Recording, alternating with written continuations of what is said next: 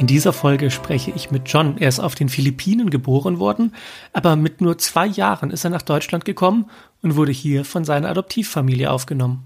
Ja, das Verhältnis zu meinem Vater war halt ein ganz merkwürdiges. Ähm, mein Vater hat sich sehr viel Mühe gegeben. Mein Vater ist selbst ein Adoptivkind gewesen, also ein Heimkind gewesen. Und ich, also ich glaube, mich erinnern zu können, dass er mal sagte, sein größter Wunsch ist es einfach, eine glückliche Familie zu haben. Es war dann aber ganz komisch, weil ich mich, als ich noch jünger war, aus irgendwelchen Gründen, ich weiß auch nicht warum, mich so ein bisschen von ihm distanziert habe. Aber als dann meine Mutter gestorben ist, haben wir uns richtig zusammengerauft. Wir waren richtig füreinander da, wo wir uns vorher die Hand gegeben haben. Also wirklich so richtig hä? Wenn er mich besucht hat auf der Arbeit zum Beispiel, da ist er dann zu mir gekommen und hat mir die Hand gegeben zur Begrüßung. Aber danach war das dann, dass wir uns umarmt haben und ähm, das war gut. Aber als er dann gestorben ist, hat mir das einfach alles unter den Füßen weggerissen. Einfach alles. Ja, es war ganz, ganz schrecklich. Ich habe diesen Menschen alles zu verdanken gehabt.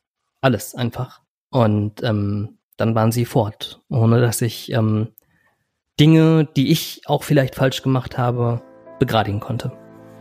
In uns allen wartet eine Geschichte darauf, endlich entdeckt und erzählt zu werden. Dafür gibt es einen magischen Schlüssel und der heißt Storytelling und die Heldenreise. Das ist ein uralter, universeller Bauplan für Geschichten und wir finden ihn in allen großen Märchen, Mythen und Hollywood-Filmen. Diesen Bauplan können wir auch auf unser Leben anwenden. Plötzlich merken wir, dass wir der Held oder die Heldin in unserer eigenen Geschichte sind. Wir sehen den Weg, der vor uns liegt, die Herausforderungen, die wir überwinden müssen und das Ziel, das wir wirklich erreichen wollen. Die Heldenreise schlummert in jedem von uns und sie erwacht, wenn eine Geschichte uns tief berührt und inspiriert. Dieser Podcast ist für alle, die bereit sind, sich auf ihren Weg zu machen. Mein Name ist Emanuel und das ist die Geschichte deines Lebens. Und mein heutiger Gast ist der John. Schön, dich zu hören. Schön, dass du da bist. Hallöchen, Emanuel. Ich freue mich, hier zu sein. Erzähl uns ein bisschen was von dir. Wie alt bist du? Äh, wo lebst du? Was machst du gerade so mit deinem Leben? Also, ich bin 35, werde dieses Jahr noch 36, was ein bisschen weird ist, weil ich mich einfach nicht so fühle. Es ist ganz merkwürdig. Ich äh, arbeite im Kino in oh. einer großen ähm, Kinokette. Ich äh, liebe es, dort zu arbeiten. Also ich liebe tatsächlich die Kinoarbeit, ähm, auch wenn es eine ganz simple ist als Service-Mitarbeiter. Und ich liebe Kino an sich. Ich liebe Filme, alles, was damit zusammenhängt.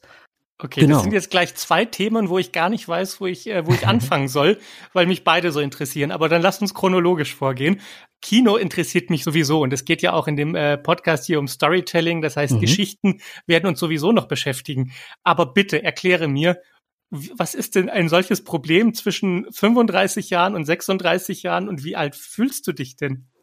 Ja, das ist ganz komisch, weil ich habe so, ähm, wenn ich mich so zurückerinnere, dann weiß ich noch, wie ich als Zehnjähriger im Auto saß und mir gedacht habe, boah, noch acht Jahre und dann, erst dann bin ich 18 und erst dann kann ich ein Auto fahren.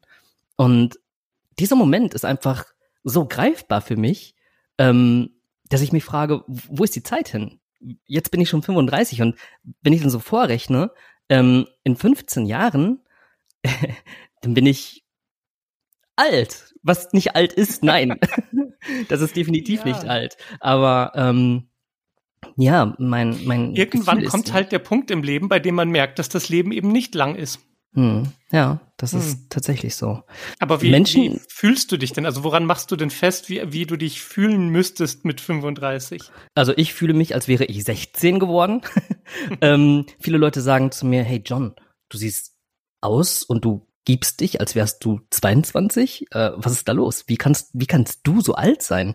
Ähm, ne, in Anführungszeichen mhm. alt. Ja, ich meine, äh, dazu muss man vielleicht auch sagen, ich habe asiatische Gene. Ich bin auf den Philippinen geboren. Mhm. Ähm, und als ich zwei Jahre alt war, kam ich nach Deutschland, bin in eine Adoptivfamilie gekommen. Und ähm, für mich war das einfach äh, ja, normal dann hier zu sein. Also für mich, mhm. es gab keine Erinnerungen an die Philippinen. Ähm, ich bin hier halt aufgewachsen und das hier ist mein Zuhause. So. Mhm. Aber ähm, es ist definitiv so, dass man erkennt, dass ich nicht äh, hier in Deutschland geboren wurde. Mhm. Ja, genau. Ähm, und ich glaube, äh, dass meine asiatischen Gene äh, mir da ein, eine Karte zuspielen. Ähm, ja, vielleicht ist das ein Grund, warum ich noch das so jung aussehe.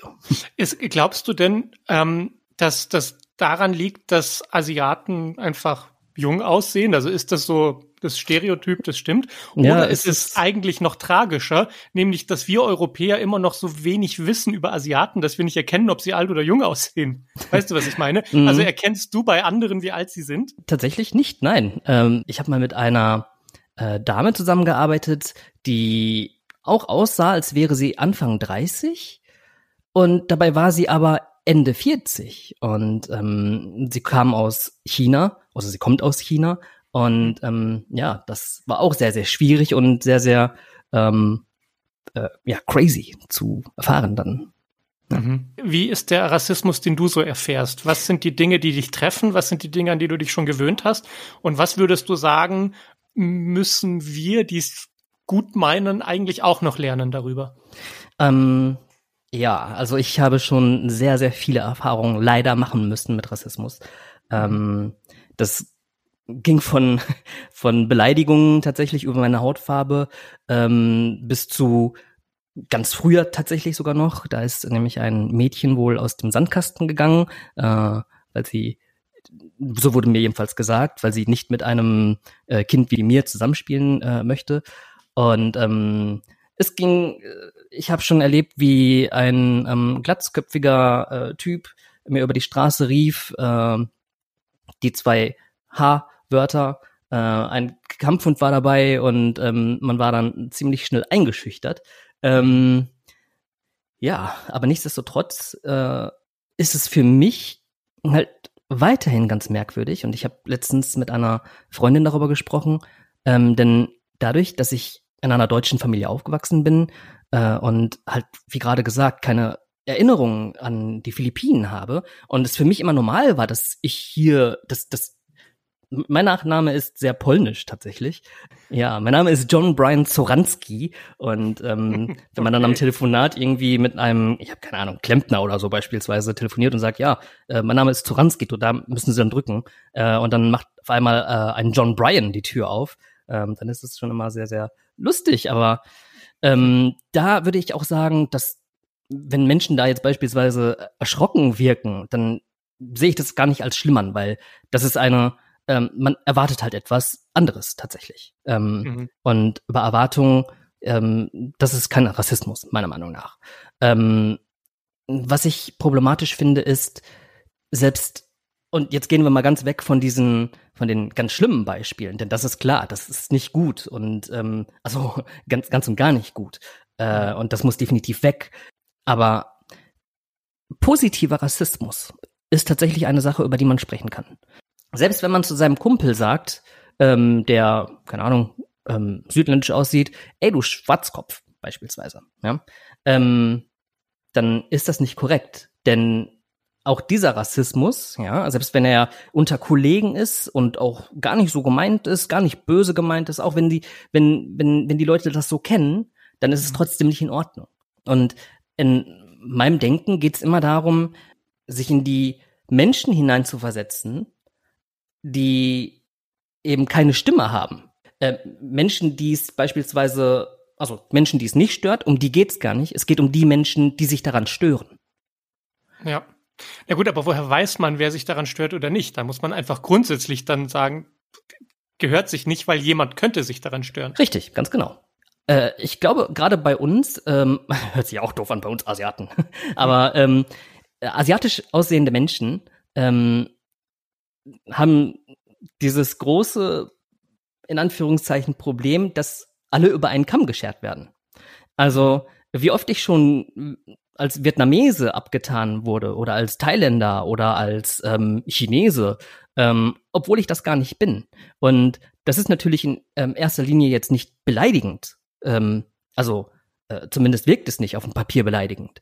Aber dieses kategorisierte Denken ähm, ist halt so ein bisschen problematisch. Nur weil ich ähm, mandelförmige Augen habe, bin ich nicht gleich ein, also äh, keine Ahnung, ein Vietnamese. Um, ich weiß nicht, ob, ja. Ja, ja oder ich, man sagt einfach nur so ein Asiate halt. als ja. ob das irgendwie passender wäre. Ähm, woher nimmst du denn das, was du jetzt deine Identität nennst? Hm. Weißt du, weil Rassismus hat ja sehr damit zu tun, die Identität eines Menschen anzugreifen. Kann man das so sagen? Ja, genau. Weil man, aber also du, du hast, du hast so viele verschiedene Backgrounds. Du bist in Deutschland aufgewachsen, du hast deutsche Eltern. Ich weiß nicht, wie viel, wie viel Verbindung du noch zu den Philippinen hast, aber woher kommt das, was du deine Identität nennst? Hm, also tatsächlich würde ich sagen, ich bin hier aufgewachsen. Ne? Mhm. Es war immer klar, dass ich ähm, adoptiert bin. Und weil diese Frage, ob ich adoptiert bin, überhaupt nie zustande kam, da ich halt immer gesehen habe, meine Haut ist braun und meine Eltern sind weiß. Und ähm, da kam dann aber immer die Frage auf, ja, wo komme ich denn eigentlich her? Um, ähm, und so habe ich mich als äh, als Teenager, als es das Internet noch gar nicht so gab, wie es das jetzt gab, äh, auf die Suche gemacht. Ich habe äh, Telefonbücher ähm, hier damals noch mit AOL ähm, schön ins Internet eingeloggt und äh, dann irgendwelche Telefon Telefonbücher abgesucht und dann ganz viele Nummern angerufen, ähm, denn die Namen meiner ähm, ja meiner leiblichen Eltern, ähm, die kannte ich. Ähm, aber sonst war gar nichts dabei. Also auf diesen Unterlagen, es gab keine, keine, keine Fotos, ähm, es waren einfach nur die Namen. So und auch keine Adresse oder sonst irgendwas. Es war nur, äh, in welcher Stadt sie gelebt haben. So. Ähm, und dann habe ich mich halt um, äh, ich habe halt wirklich sehr intensiv geforscht und das über äh, Jahre hinweg. Ich wurde halt nicht fündig.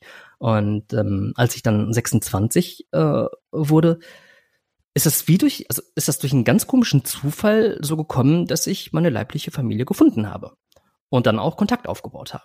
Und dann mhm. ging es alles ganz rasant, äh, so wie man sich das auch wirklich vorstellt, wie das dann im Fernsehen äh, gezeigt wird. Dann bin ich halt äh, hin, habe mir einen direkten Fluch gebucht, äh, einen Flug, hoffentlich kein Fluch. ähm, ja, und äh, das war dann auch ganz magisch, denn ich habe dann mit meinen Schwestern kommuniziert, ähm, noch bevor ich dort ankam. Und sie hatten aber meiner Mutter nichts gesagt, also meiner leiblichen Mutter. Mhm. Und ich habe dann an die Tür geklopft und die Tür ging auf und äh, meine Mutter ist fast in Ohnmacht gefallen, als sie äh, in ja in ihr Gesicht theoretisch gesehen geschaut hat, denn ich sehe sehr äh, meiner leiblichen Mutter ähnlich und ähm, ja genau, dann war das so. Wie äh, war die Erfahrung für dich? Also, was waren die Fragen, die du unbedingt beantworten, beantwortet haben wolltest? Oder wusstest du, warum du bei Adoptiveltern aufgewachsen bist? Ich wusste tatsächlich, weil, äh, warum ich dort aufgewachsen bin, weil ich, äh, es, also die Philippinen ist ja weiterhin bekannt, dass es ein sehr ähm, ärmliches Land ist und meine Familie, meine leibliche Familie, die hat dazu gezählt zu diesen ähm, ärmeren Menschen und ähm, es wir waren damals eine sechsköpfige Familie und am Tag gab es bloß eine Schale Reis, äh, die auf alle sechs Köpfe verteilt werden mussten. In den Berichten später stand jedenfalls, also äh, ich bin dann nämlich ins Heim gekommen, weil äh, das alles nicht ausreichte, also diese die Essensration etc. Also der Umstand, der Lebensumstand war halt nicht schön. Ähm, ich wurde krank und es gab kein Geld für Medizin und dann beschlossen meine leiblichen Eltern, mich in ein Heim zu geben, damit ich dort ähm, ja, wieder aufgepäppelt werde und ähm, in, den, in den Dokumenten steht, dass sie mir ein besseres Leben wünschten. Mhm. Genau. Ja.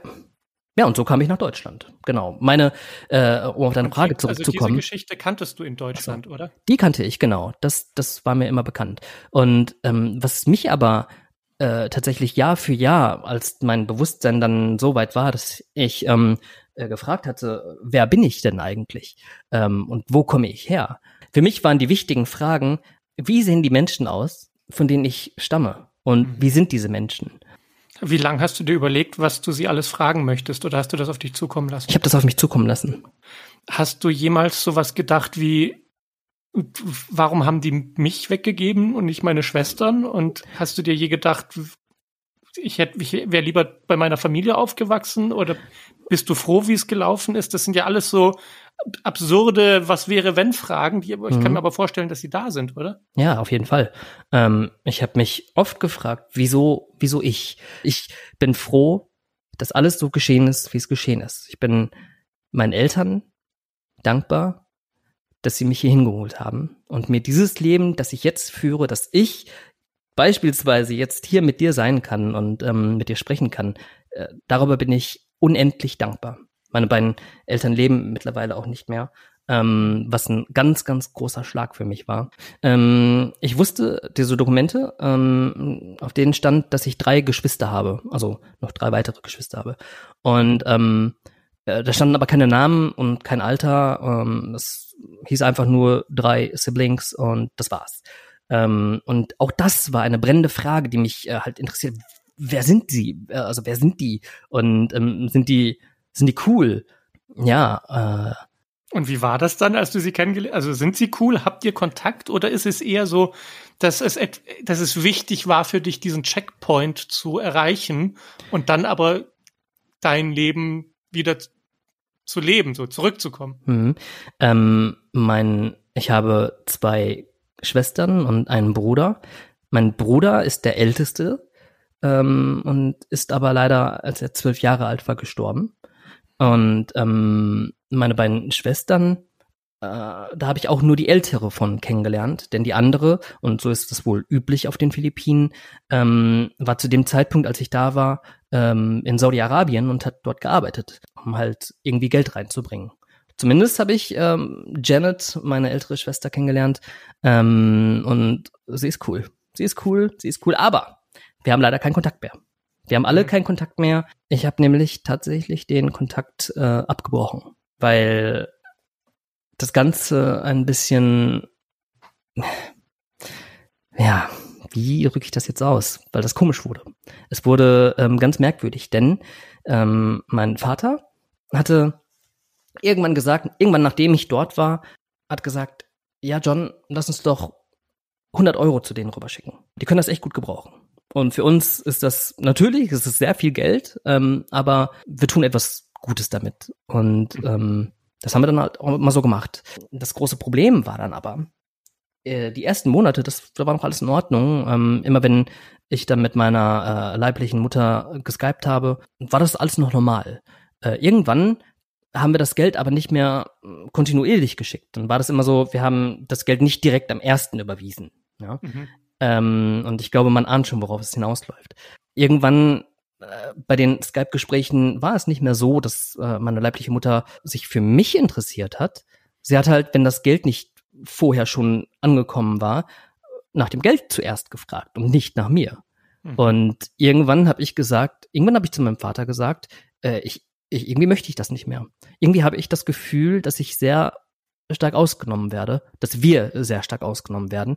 Und äh, ja, ich habe dann auch mit meinen beiden Schwestern darüber gesprochen ähm, und die waren damit in Ordnung. Die haben gesagt, ja, ich, ich kann verstehen, dass du jetzt so fühlst, beziehungsweise sie können jetzt verstehen, dass ich so fühle und ich brauche mir da gar kein schlechtes Gewissen machen lassen ähm, oder haben, ähm, denn und so sagte das äh, die jüngere Schwester, ähm, sie haben mit dem Zeitpunkt, als sie mich abgegeben haben, jegliche Verantwortung auch abgegeben. Mhm. Und ähm, vielleicht ist es ein Punkt, den ich mir selber schönrede, damit ich ähm, diesen, diesen Kontaktabbruch irgendwie rechtfertige. Aber dennoch äh, hinterlässt das Ganze einen komischen Beigeschmack. Und ich habe mal mit einem anderen Filipino gesprochen und er sagt, dass das eine ganz typische Masche sei. Ähm, ich möchte meine Mutter, meine, meine leibliche Mutter damit jetzt nicht schlecht reden. Ohne den Schritt, dass sie gesagt hätten, wir geben ihn ab. Ähm, sie hätten mich auch tatsächlich einfach sterben lassen können. Mhm. Ich glaube, jeder von uns, und das haben wir alle gemeinsam, will von seinen Eltern und vor allem auch von der Mutter einfach nur geliebt werden. So. Und ich glaube, dass du sowieso schon eine gewisse, keine Ahnung, Ablehnung gespürt hast, als du wusstest, so meine, meine leiblichen Eltern, meine Erzeuger haben mich weggegeben und ich bin jetzt hier bei meinen Eltern. Und als du dann die Chance hattest, den Kontakt zu ihnen aufzubauen, glaube ich, hat alles in dir danach geschrien, zu sehen, liebt mich meine Mama eigentlich. Und wenn es dann in Skype-Gesprächen aber nicht um dich geht, sondern um das Geld, dann ist das irgendwie ja schon mal die, schon die zweite Ablehnung, die du erfährst mhm. für deinen Kern, für das, was du ganz tief im Inneren bist. Ja. Oder? Ja, ja, das klingt auf jeden Fall plausibel. Und ähm, ich habe mir da tatsächlich noch nie wirklich so drüber Gedanken gemacht, weil, ähm, also noch nie so. Ähm, das ist jetzt mal sehr ähm, gut ausgedrückt. Ja. Hm. Gibt es noch irgendetwas, was du deiner Mutter sagen würdest? Oder hast du das Gefühl, da ist noch eine Rechnung offen oder sie hat dir etwas angetan, wofür sie sich eigentlich noch entschuldigen müsste? Nein, es gibt tatsächlich nichts mehr. Ich glaube, ich bin ich bin damit durch. Es ist einfach so. Ich glaube, dass ich jetzt mein Leben lebe und leben sollte ohne, ohne diese Menschen. Puh, wie, wie war das? Ich weiß nicht, ob du darüber sprechen möchtest, aber wie war das, als deine Eltern gestorben Puh, sind? Wie alt warst du damals? Also mein, also meine Mutter ist vor zehn, beziehungsweise 2010 ist sie gestorben und mein Vater ist 2015 gestorben. Und ähm, es war, ja, es war ganz, ganz, ganz, ganz furchtbar. Ganz, ganz, ganz, ganz furchtbar. Ich bin komplett in ein Loch gefallen und als mein Vater gestorben ist, wurde einfach alles noch schlimmer. Es war so, also ich hatte eine sehr, sehr schöne Kindheit bei meinen Eltern. Ich hatte sehr, sehr viele Privilegien, die ich äh, so, ich hatte dieses Leben, es war einfach, als wäre ein Traum in Erfüllung gegangen irgendwie, in was für ein Leben ich gekommen bin ich musste keine Angst haben. Und ähm, irgendwann war es aber so, dass ich Angst bekommen habe. Denn ich habe auf einmal viele Streitereien mitbekommen. Meine Mutter, da, also wir hatten eine Gastwirtschaft in Ohrerkenschwick. Und meine Mutter hat dann, hat sich an dem Alkohol leider bedient. Und ähm, ja, da habe ich sehr, sehr viele Dinge mitbekommen, die ein Kind nicht miterleben sollte. Nichtsdestotrotz, also ich habe auch sehr, sehr viel tatsächlich deswegen gelitten. Wurden dir Dinge angetan oder, ja, oder ja. war es einfach nur schlimm, dass du zusehen musstest, wie deine Mutter sich mit Alkohol? Nee, ich, es gab tatsächlich auch Situationen, in denen ich in Lebensgefahr war. Eine Autofahrt, die von Kroatien äh, unser Ferienort, bis nach Deutschland, nee, bis nach Österreich war das, in der sie einfach betrunken Auto gefahren ist und also meine Pflegeschwester, die aber irgendwann vom Jugendamt weggenommen wurde, aber ist auch, das ist eine andere Geschichte. Ein Freund und ich, wir saßen halt alle im Auto und sie äh, ist dann da betrunken Auto gefahren und wir haben um unser Leben geschrien und ähm, es war eine so heftige Situation.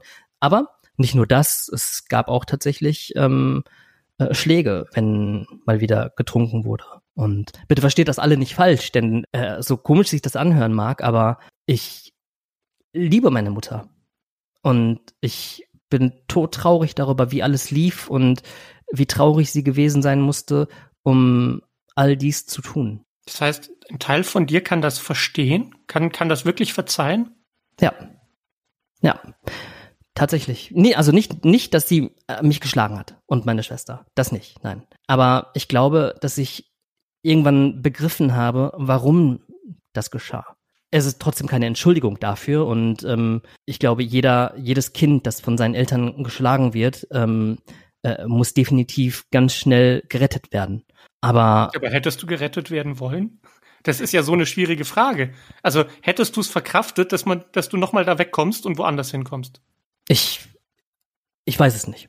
Ich weiß es nicht. Ich habe ähm, über diese Frage habe ich tatsächlich noch nie in meinem Leben nachgedacht und wenn ich es jetzt tue, habe ich keine Antwort darauf.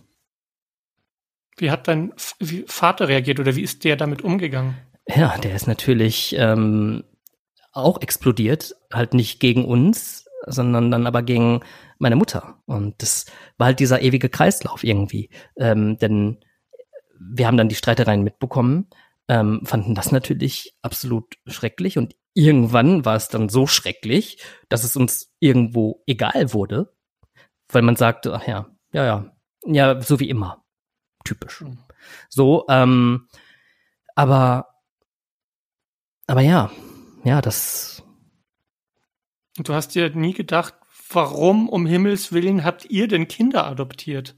Das waren tatsächlich andere Menschen, andere Erwachsene, die denen, also die, keine Ahnung, ähm, ein guter Freund von mir damals zum Beispiel, der, äh, dessen Eltern äh, haben permanent gesagt, John, irgendwie, irgendwas müssen wir tun.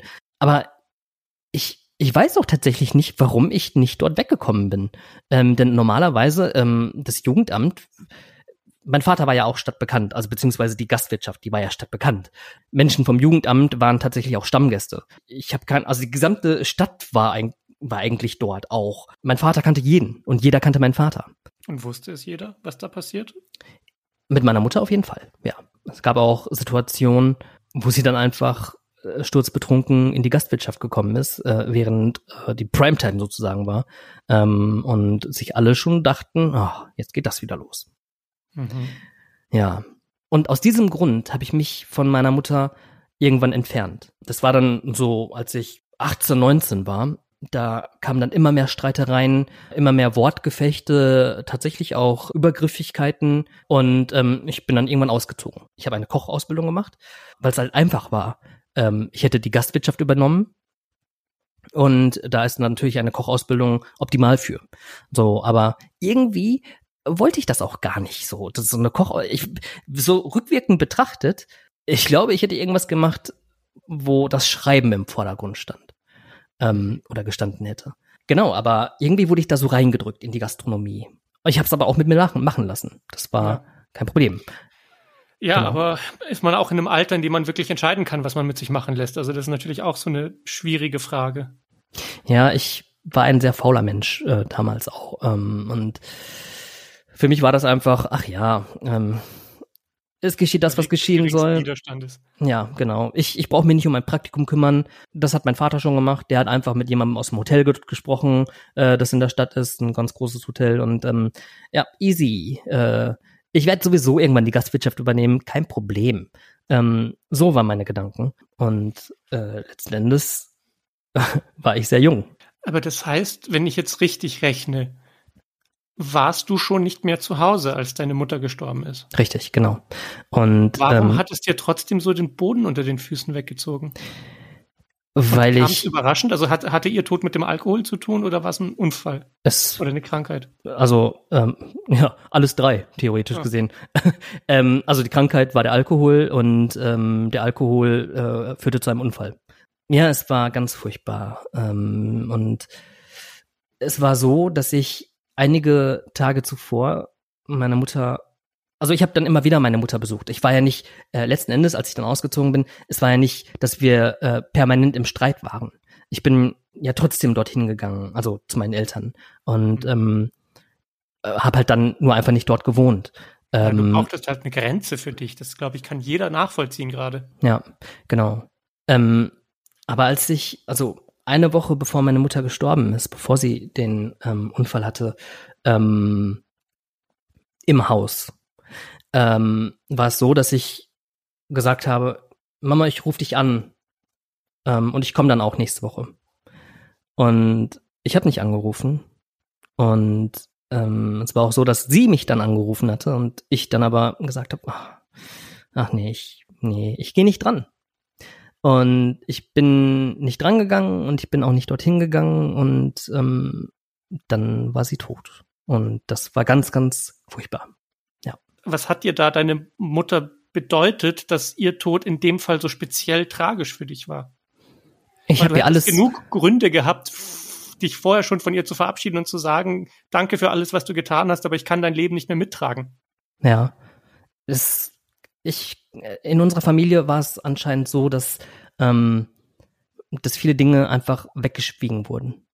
Es war einfach, ähm, mein Vater hat den Alkohol ähm, die Alkoholkrankheit meiner Mutter ähm, einfach zur Seite gedrängt und ähm, ich habe einfach immer alles, ich habe das hin, alles hingenommen ähm, und einfach auf die sonnigen Tage gewartet. Ähm, und irgendwann, also erfahrungsgemäß kamen dann auch die sonnigen Tage. Ähm, und ich habe auch gedacht, ist doch alles in Ordnung. Dann komme ich halt nächste Woche, beziehungsweise komm halt dann. Und dann ist ja alles in Ordnung. Aber bis zu dem Zeitpunkt habe ich nicht damit gerechnet, dass etwas ganz Schlimmes geschehen könnte. Und ja. Hm. Und, und wie war das dann fünf Jahre später mit deinem Vater? Ja, das Verhältnis zu meinem Vater war halt ein ganz merkwürdiges. Ähm, mein Vater hat sich sehr viel Mühe gegeben. Mein Vater ist selbst ein Adoptivkind gewesen, also ein Heimkind gewesen, so nicht adoptiv, sondern Heimkind. Und ich, also ich glaube, mich erinnern zu können, dass er mal sagte, sein größter Wunsch ist es einfach, eine glückliche Familie zu haben. Und ähm, es war dann aber ganz komisch, weil ich mich, als ich noch jünger war, aus irgendwelchen Gründen, ich weiß auch nicht warum, mich so ein bisschen von ihm distanziert habe. Irgendwie wollten wir uns nah sein, aber es fand eine gewisse Abneigung statt, wenn man das so sagen konnte. Aber als dann meine Mutter gestorben ist, haben wir uns richtig zusammengerauft. Wir waren richtig füreinander da, wo wir uns vorher die Hand gegeben haben. Also wirklich so richtig, hä? Ähm, wenn er mich besucht hat auf der Arbeit zum Beispiel, ich habe in einem McDonald's damals gearbeitet, da ist er dann zu mir gekommen und hat mir die Hand gegeben zur Begrüßung. Aber danach war das dann, dass wir uns umarmt haben und ähm, das war gut. Aber als er dann gestorben ist, hat mir das einfach alles unter den Füßen weggerissen. Einfach alles. Das war, ich, ich, ich, ich wusste auf einmal nicht mehr, was ich machen sollte. Das war wirklich, ähm, ja, es war ganz, ganz schrecklich. Ich habe diesen Menschen alles zu verdanken gehabt. Alles einfach. Und ähm, dann waren sie fort, ohne dass ich ähm, Dinge, die ich auch vielleicht falsch gemacht habe, begradigen konnte. Hm.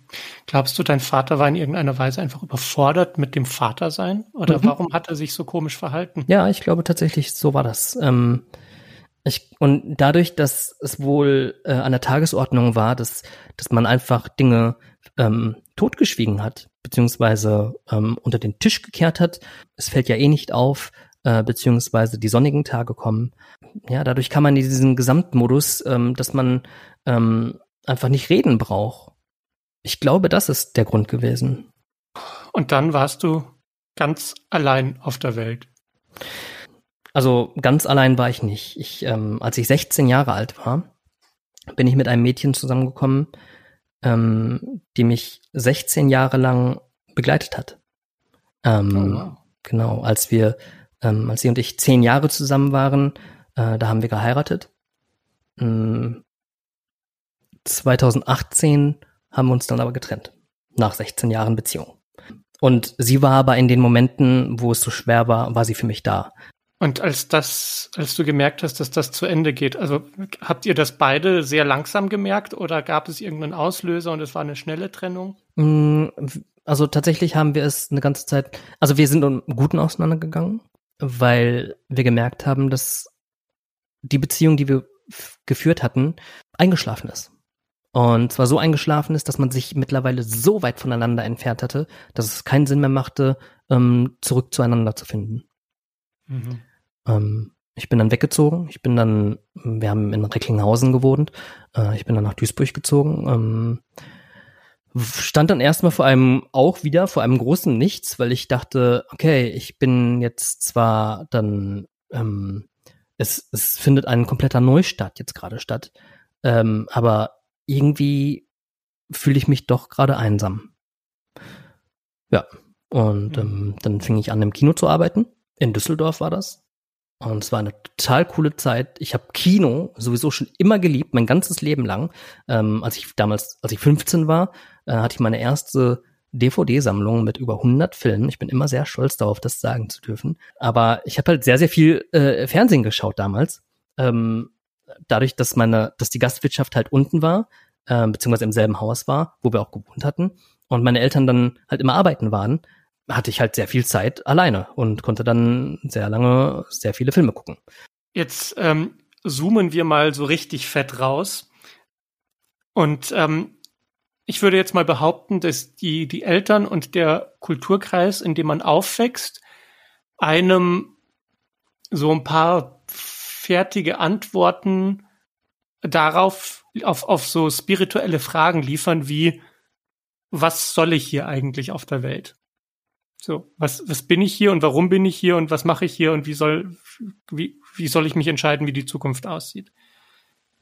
Mhm. Woher hast du das bekommen und, und, und, und stellst du dir noch oft die Frage so, was, was mache ich hier eigentlich? wer, wer hat mich hierher gesetzt und warum? Hm. Also, ich, ich möchte das irgendwie gar nicht großartig hinterfragen. Ähm, ich bin halt jemand, der sagt, es geschieht so oder alles geschieht so, wie es geschehen soll. Es gibt ja diese zwei verschiedenen ähm, Gedanken, die einen, die sagen, es gibt den Zufall, äh, beziehungsweise alles zufällig, alles geschieht zufällig, und die anderen sagen, ähm, es ist alles schon vorbereitet, es ist alles schon niedergeschrieben, das äh, geschieht alles nicht zufällig. Und ich gehöre zu letzterem. Ich bin halt, es hat irgendeinen Grund, warum ich hier bin. Es hat einen Grund, warum alles geschieht, wie es geschehen ist oder geschehen wird. Als ich mich von meiner Ex-Frau getrennt hatte, wurde das Schreiben auf einmal riesengroß für mich. Das Schreiben für die Bühne. Ich bin irgendwann, ähm, habe ich mal bei einem Poetry Slam mitgemacht ähm, und bin dann äh, aufgetreten mit einem meiner Texte, beziehungsweise mit einem Text, den ich dafür geschrieben hatte. Und ähm, das war so toll, das war so eine tolle Erfahrung, dass ich das bis heute noch mache. Und ähm, mittlerweile stehe ich in ganz Deutschland auf Bühnen. Ich, ich schreibe die verschiedensten Texte und ähm, ganz viele davon beinhalten halt, also sehr viele sind, hm, sie geben, glaube ich, Menschen etwas. Denn äh, manchmal gehe ich von der Bühne und ähm, schaue in Gesichter, wo, wo man das Strahlen des Herzens tatsächlich sehen kann. Und jetzt gehe ich zurück und sage, vielleicht haben diese Menschen ja etwas aus dieser Geschichte, die ich da geschrieben habe, mitnehmen können, um etwas in ihrem Leben vielleicht zu verändern. Ich denke halt, was wäre gewesen, wenn ich damals auf den Philippinen geblieben wäre? Ich wäre nicht auf diese Bühne gekommen. Und dieser Mensch, der dann dort gesessen hätte, hätte vielleicht niemals diese Geschichte gehört. Mhm. Also. Und wenn du sagst, ja. alles ist vor, nee, nicht alles ist vorbestimmt, aber alles passiert aus einem Grund. Wie, wie sehr interessiert dich der Grund oder wie sehr willst du wissen, was de dein Ding ist oder, oder bist du eher nur Publikum deines Lebens und guckst halt, was passiert? Ja, ich glaube, das ist so. Ich ähm, bin, ich, ich bin sehr gespannt darauf, ähm, wie das Ende aussieht. also wenn man das so, also ich bin gespannt, wie die Akte verlaufen. So, ja. äh, nicht wie das Ende aussieht. Äh, Wobei das okay. auch schon so ein sehr Bevor guter Gedanke ist. Bevor es zu destruktiv wird, lass uns kurz Storytelling mit an Bord holen, weil ich glaube, das kann gerade voll helfen. Storytelling ist ja die Idee dieser Grundstruktur, die überall drin ist. Man hat diesen Helden oder die Heldin, die, die in einer Welt lebt, ich nenne sie immer die Heimat, die gewohnte Welt.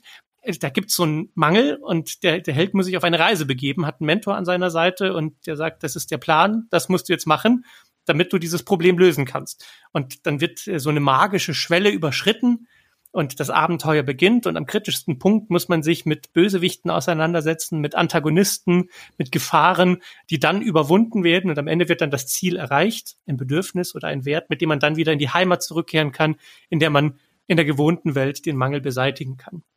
Und diese magische Schwelle, die immer wieder auftaucht, die hattest du ja auch in deinem Leben. Also ich glaube, die erste magische Schwelle in deinem Leben war, als du mit zwei Jahren hierher gekommen bist.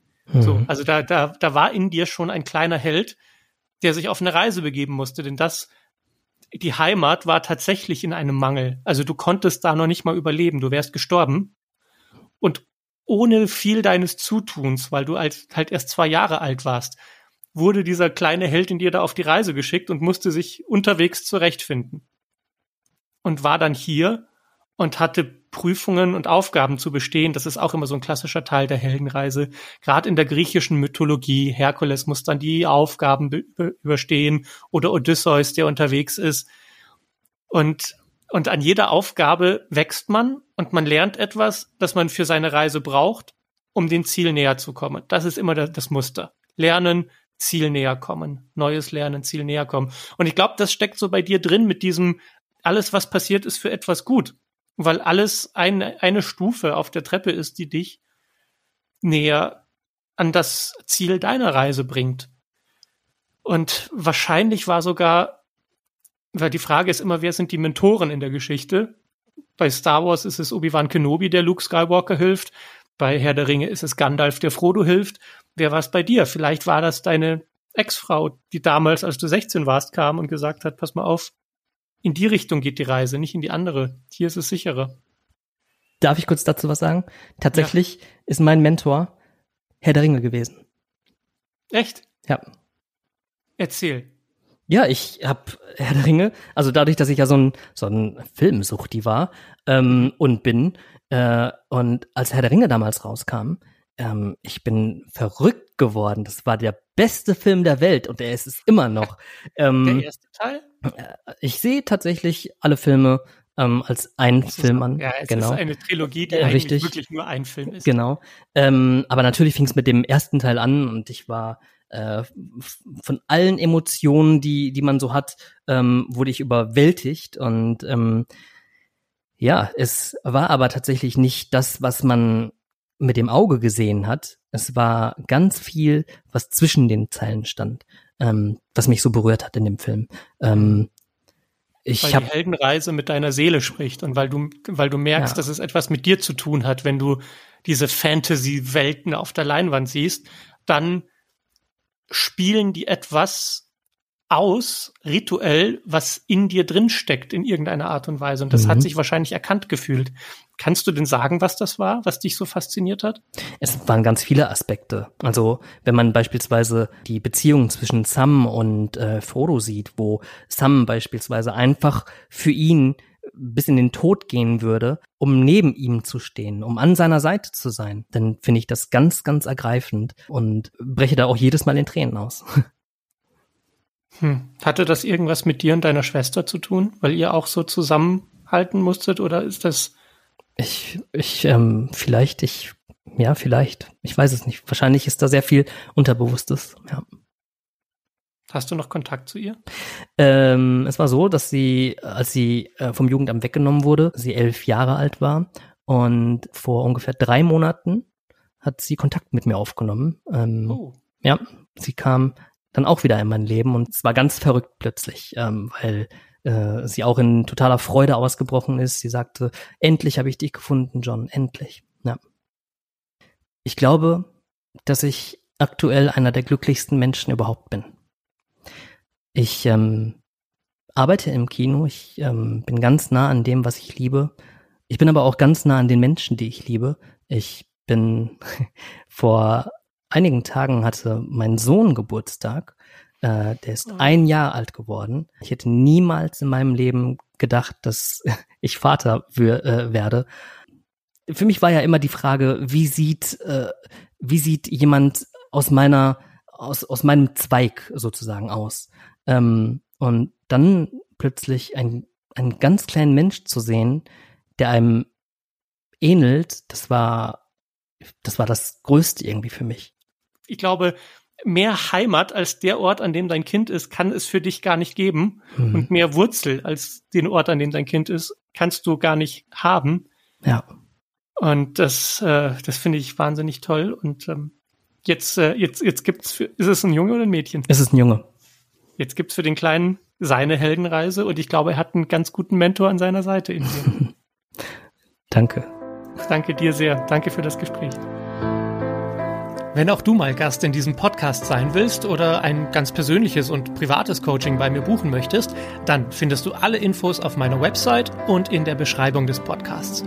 Die Geschichte deines Lebens wird von mir produziert und soll möglichst viele Menschen erreichen und inspirieren. Dafür brauche ich jetzt deine Unterstützung. Und es gibt zwei Möglichkeiten. Wenn dir der Podcast gefällt, dann bitte teile ihn mit so vielen Menschen wie möglich. Um die Kosten für den Podcast zu decken, habe ich einen Account für Support eingerichtet. Bitte sei sanft zu dir und auch zu anderen und vergiss nie, deine Aufmerksamkeit ist wichtig und sie ist wertvoll. Vielen Dank, dass du sie mir gegeben hast. Ich weiß das wirklich zu schätzen.